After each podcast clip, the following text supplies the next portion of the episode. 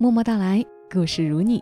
这里是在喜马拉雅独家播出的《默默到来》，我是小莫，和你来聊聊我们平常人身上所发生的故事。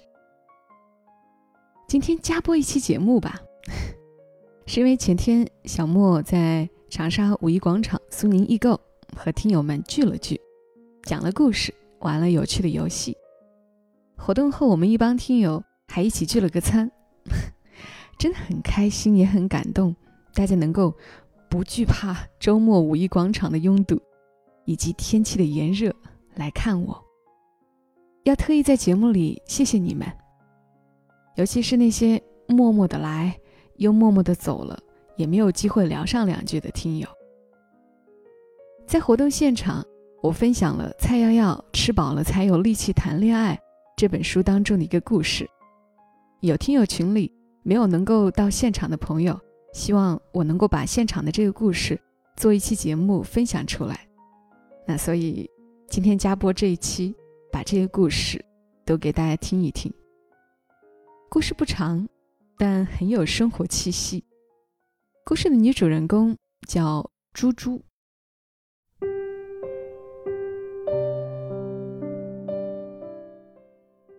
猪猪是一个很简单的人。他要求少，得到的却总是超乎预期的多。猪猪没啥爱好，唯一的爱好就是下厨房。他是个普通的小白领，每天的午饭都要在公司解决。吃了几天的快餐盒子后，猪猪感到痛不欲生。那油腻又千篇一律的味道，几乎让他觉得自己在被慢性杀害。最后。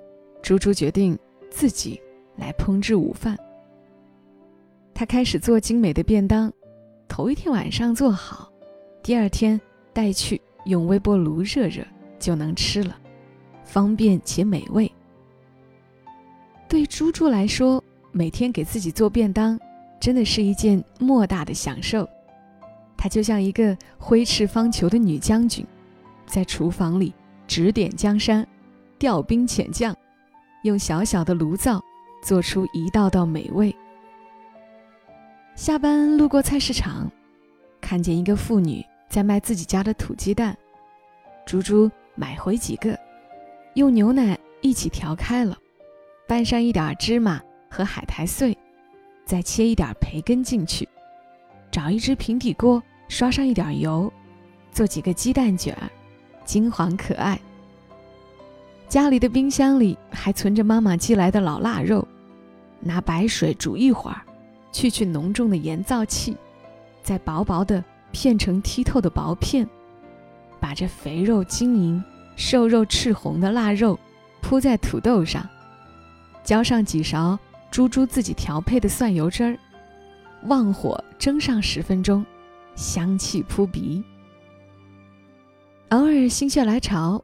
猪猪也买一块三肥七瘦的猪腿肉，剁成肉馅儿，再按照他妈妈传下来的秘籍，切碎一个苹果拌进去，泡一碗糯米，用手把肉馅儿捏成丸子，轻柔地裹上一层泡发的糯米，用小蒸笼蒸上，满满的装一饭盒，带去公司，真的是馋死人。猪猪吃得好。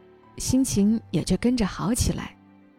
他笑盈盈地坐在公司的茶水间，听一首好听的歌，吃着自己亲手做的饭盒子。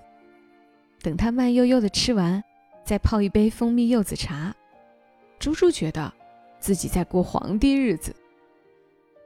那天，他带了苦瓜肉片和蒜苔鸡蛋，翠绿、粉白、金黄，铺满了一盒子。下面还是自己专门做的五谷杂粮，用微波炉热好，一掀开盖子，整个茶水间都是香味儿。同事阿武端着一盒泡面走进来，闻到猪猪的便当香味儿，顿时就走不动道了。虽然和猪猪同事了这么久，却不曾注意到这个女孩子。他看过去，猪猪带着丰盈的笑意。拿着一只小勺子，边看杂志，边慢慢的吃着饭。他的脸上那种因为满足而放光的晶亮，简直美得不像话。阿武几乎不由自主的坐到猪猪的对面，他问：“能给我也尝尝吗？”专心吃饭的猪猪吓了一跳，看过去，一个瘦高的男孩子失魂落魄地捧着一盒方便面，可怜兮兮地坐在自己对面。动了恻隐之心的猪猪，大方地把饭盒一推，豪迈地说：“来，一起吃吧。”阿五就这样和猪猪分享了第一顿午饭，好吃的阿五简直要落泪。作为单身汉，他习惯了泡面和快餐，吃到这样温暖的家常口味儿，简直是救了他的狗命。刚开始。他还有点矜持的，只是尝尝，后来干脆大口的吃上了。猪猪不禁害笑，不过看见阿武吃的这么香，他倒也开心。吃完这顿，阿武有点不好意思，他摸着肚皮说：“不好意思，吃完了你的午饭。”猪猪倒是不在意，他随口说：“反正我也吃不完的。”以后我都多带一些，你要觉得吃泡面恶心，就来和我一起吃午饭吧。阿武几乎没有考虑就答应了。从那天开始，他每天都厚着脸皮来找猪猪一起吃午饭。吃了猪猪的午饭，他就去买一些水果啊、酸奶呀，放在猪猪的桌上。怕自己吃太多，猪猪下午会饿。猪猪和阿武。就这样走到了一起，顺理成章且美满幸福。他们一起吃猪猪做的饭，觉得那是世界上最好吃的食物，同时还庆幸自己找到的是世上最好的爱人。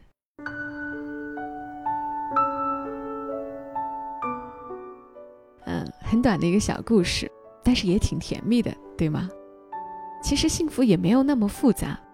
电饭煲里有松软的饭，冰箱里有妈妈做的腊肉，办公室有微波炉可以热便当。不管有没有恋人，也都吃好每一餐，就是幸福。当然，当时身在长沙苏宁五一广场的时候，还真的会有一种强烈的感觉，家电的确给我们的美好生活提供了很多便利。所以，身在长沙的朋友，如果前天你没有能够到现场，也不要太遗憾，苏宁易购超燃购物节还在进行中，超燃聚会邀你来电，愿带来生活更便利、更幸福。好了，谢谢你听到这期节目，我们周三再会吧，晚安。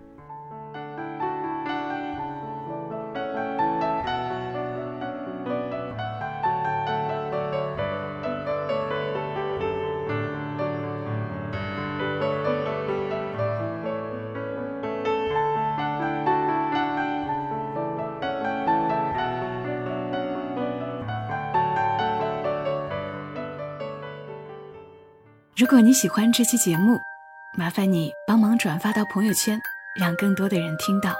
小莫在这儿，谢谢你。